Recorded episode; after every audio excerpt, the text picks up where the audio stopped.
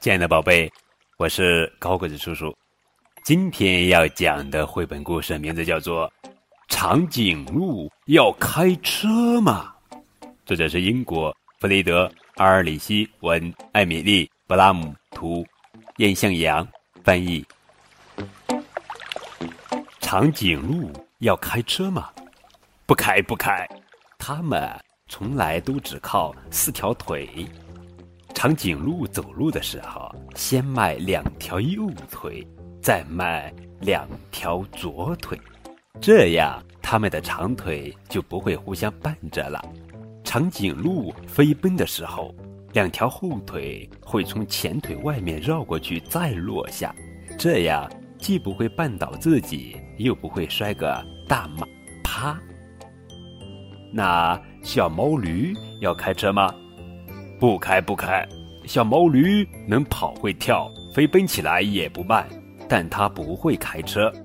不过小毛驴会拉车，只是它需要驾车的人告诉它往哪边走，在哪里停下来。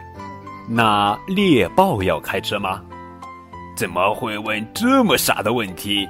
猎豹是陆地上跑得最快的动物。它比所有的人跑得都要快，不论男女。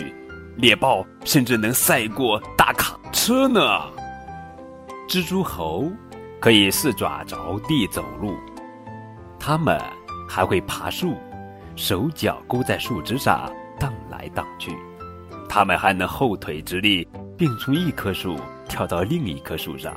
但是猴子不会开车，也不会像鸟儿那样。高高的飞在天上，又不会像鱼儿那样自如的在水中游来游去。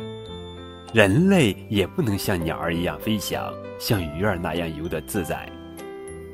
人类不能像马一样四蹄飞奔，更没有猎豹跑得快。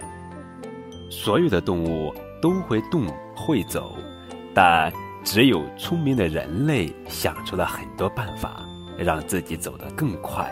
更远也更加舒适。为穿越河流和海洋，人类造出了水上交通工具，从一开始的木筏、独木舟、小船，到帆船，到大轮船。为了更方便在陆地上旅行和运输，人们开动脑筋造出了运货马车、载人马车、卡车、小汽车，还有火车。人类一直拥有飞天的梦想。起初，人们乘坐很大的热气球上的天，然后发明了小型飞机，在空中待了十二秒钟。经过许多人许多年的努力，人们终于想出了让载人飞机远距离飞行的方法。人们啊，一直都在动脑筋，到从没去过的地方进行探险，比如。到天上的那些星星上面去看看怎么样？亲爱的小宝贝，你觉得下一个交通工具会是什么呢？